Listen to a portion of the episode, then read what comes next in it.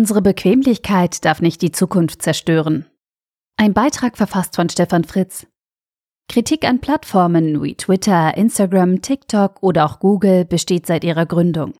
Besonders laut werden die Stimmen dann, wenn es um Hass und Hetze im Internet geht, dem diese Seiten eine Plattform bieten. Dazu gehört inzwischen übrigens auch LinkedIn. Das Fehlen eines Gegenübers und die rein virtuelle Zuschauerschaft führen schneller und unüberlegter zu negativen Inhalten. Zudem herrscht ein breites Bewusstsein unter den Usern, dass solche Inhalte mehr Aufmerksamkeit erhalten und damit stärker verbreitet werden als Posts, die uns als Gesellschaft weiterbringen würden. Postings, die spalten, polarisieren. So einfach war und ist das Spiel um den besten Platz im Newsfeed der User. Ob diesen Postings irgendeine Form von inhaltlicher Substanz zugrunde liegt, ist dabei zweitrangig, bis vollkommen egal. In der Regel gilt, Panik verhindert Hirn. Aber wo sind die Postings, die mehr Hirn in sich tragen? Beschäftigt man sich etwas genauer mit dem Prinzip der Aufmerksamkeitssteuerung, kristallisieren sich schnell die einzelnen Entwicklungsstufen heraus, die zum Status quo geführt haben.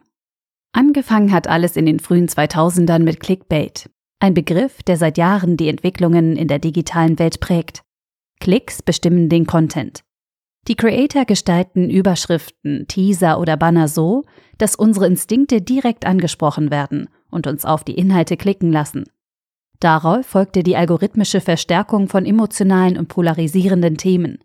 Die Plattformen nutzen die kritischen Inhalte, um die Verweildauer der User zu erhöhen und damit die Werbeplätze lukrativer vermarkten zu können. Inzwischen haben Werbetreibende eine noch viel perfidere Logik für sich entdeckt. Anstelle der algorithmischen Verstärkung von Hass und Polarisierung haben sie die Narrative zum Wohlfühlen entwickelt. Parallel zu diesem neuen Content lassen sich uns Konsumenten die Produkte aus der Welt voller Bequemlichkeit und Beständigkeit optimal verkaufen. Sie haben erkannt, dass es für unsere Aufmerksamkeitsschleife völlig egal ist, welche Form von Emotionen uns in ihr halten. Wer denkt, diese Werbemetriken werden nur von Google, Meta und Co genutzt, ist auf dem Holzweg. Die großen amerikanischen Unternehmen verstärken nur den von Benutzern erzeugten Inhalt in diesem Sinne. Medienkonzerne wie Axel Springer setzen auf dieselben Metriken zum Verkaufen von Werbung und produzieren dazu inzwischen selbst immer mehr Wohlfühl-Content, denn sie müssen sich in die Plattformlogiken von Google und Co. einfügen. Selbst ARD und ZDF nutzen diese Metriken zum Erzeugen immer eingänglicher Wohlfühlnarrative in ihren Inhalten. Die Bevorzugung von Wohlfühlnarrativen entwertet andere Inhalte und lässt Diskussionen über Themen, die wirklich wichtig sind, in den Hintergrund treten. Um ein solches Wohlfühlnarrativ kreieren zu können, braucht es lediglich ein wenig Easy-to-Consume-Content. Inhalte, die das Geschäftsmodell von TikTok bilden. Dort bestimmen vertikale Kurzvideos den Feed eines jeden Users. Basis für diese Videos ist eines der vielen Geschäftsnarrative, die sich auf Politik, Wirtschaft, die eigene Leistung, Fitness oder Lebensgestaltung beziehen können. Content über die Gaspreisbremse, die den Markt zerstört, das Gas teurer macht und den Staat für die Mehrkosten aufkommen lässt, performt hier ebenso gut wie Videos über Frührente, die angenehme Vier-Tage-Woche, glücklich und zufrieden mit seinem Körper zu sein oder eine gesunde Work-Life-Balance zu haben. Auch Inhalte über Wirtschaftsthemen wie den europäischen Green Deal, durch den wir getreu des Wohlfühlnarrativs mit Geldausgaben den Planeten retten können, funktionieren in dieser Welt des Wohlfühlens. Botschaften, die wirklich anregen und zum aktiven fortschrittlichen Handeln aufrufen, haben hier keinen Platz. Wir müssen uns bewusst machen, dass Algorithmen uns deutlich stärker fremdbestimmen, als wir es häufig annehmen. Die Algorithmen definieren inzwischen nicht mehr nur, welche Werbung wir sehen, sondern auch, welche Inhalte und Narrative wir als Content angeboten bekommen. Sie bestimmen damit einen Teil unserer Lebenswirklichkeit.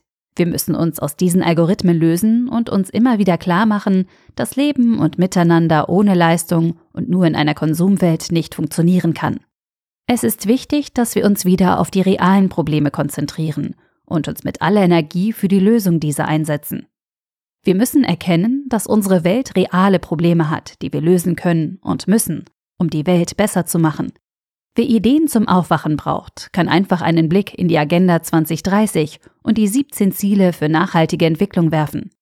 Entgegen dem Titel kann man dort nicht nur Ziele, sondern sogar konkrete Aufgabenstellungen suchen und angehen.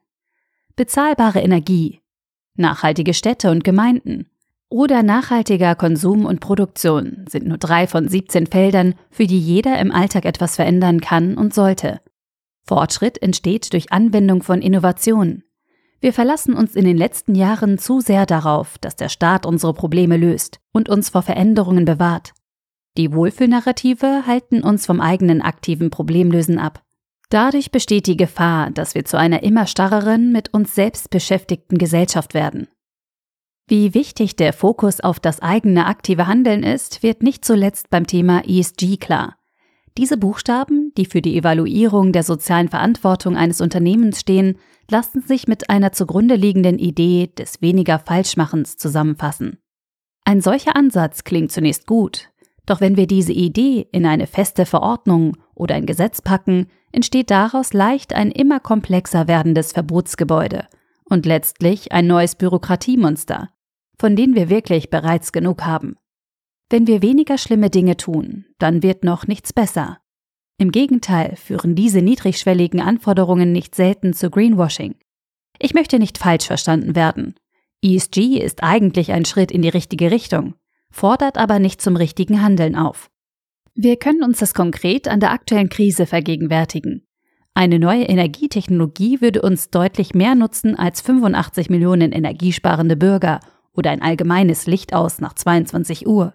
Und genau diesen Weg zur Bewältigung einer Krise durch neue Technologie ermöglicht die Impact-Logik, die vor allem mehr Richtigmachen zum Ziel hat.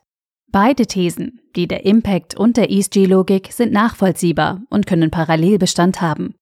Die Impact-Logik schließt ein Weiter so aber aus und animiert zum aktiven Handeln, während ESG dazu einlädt, nicht aktiv werden zu müssen. Die vergangenen Jahre haben es unserer Bequemlichkeit leicht gemacht. Corona hat dafür gesorgt, dass wir mehr digital und vieles aus unserem gemütlichen Heim erledigen können. Diese Förderung von Bequemlichkeit hat einen ganz klaren Verlierer, den realen Austausch untereinander. Und ja, es ist anstrengend, auf totgesagte Formate wie Messen, Kongresse und Stammtische zu gehen, und das x-te Kollegengespräch in der Mittagspause kann auslaugend sein. Klar ist aber, dass nur ein neben virtuellen Meetings auch stattfindender persönlicher Austausch in der realen Welt zu einem vertrauensvollen, offenen und veränderungsbereiten Umfeld führen kann. Wenn wir aufhören, Diskussionen zu führen und gemeinsam aktiv über Lösungen nachdenken, versperren wir uns den Weg in unsere Zukunft. Für alles, was wir gemeinsam mit anderen im Team erledigen wollen, gilt, toxische Teams reden übereinander. Effiziente Teams kommunizieren per E-Mail. Veränderungsoffene Teams sprechen persönlich und aktiv darüber, was wirklich los ist. Bequemlichkeit, die durch die aktuellen Narrative unserer Gesellschaft so enorm gefördert wird, ist der größte Gegner für unsere Zukunft. Der Einbau der Aufmerksamkeitsökonomie in Systeme zerstört unsere Resilienz. Es ist Zeit zu lernen, aktiv mit Veränderungen umzugehen, anstatt sie zu ignorieren. Wir müssen aufhören, uns in starre Systeme zu verstricken, die Veränderungen verhindern und stattdessen adaptive Systeme entwickeln, die uns eine Zukunft ermöglichen. Der Artikel wurde gesprochen von Priya, Vorleserin bei Narando.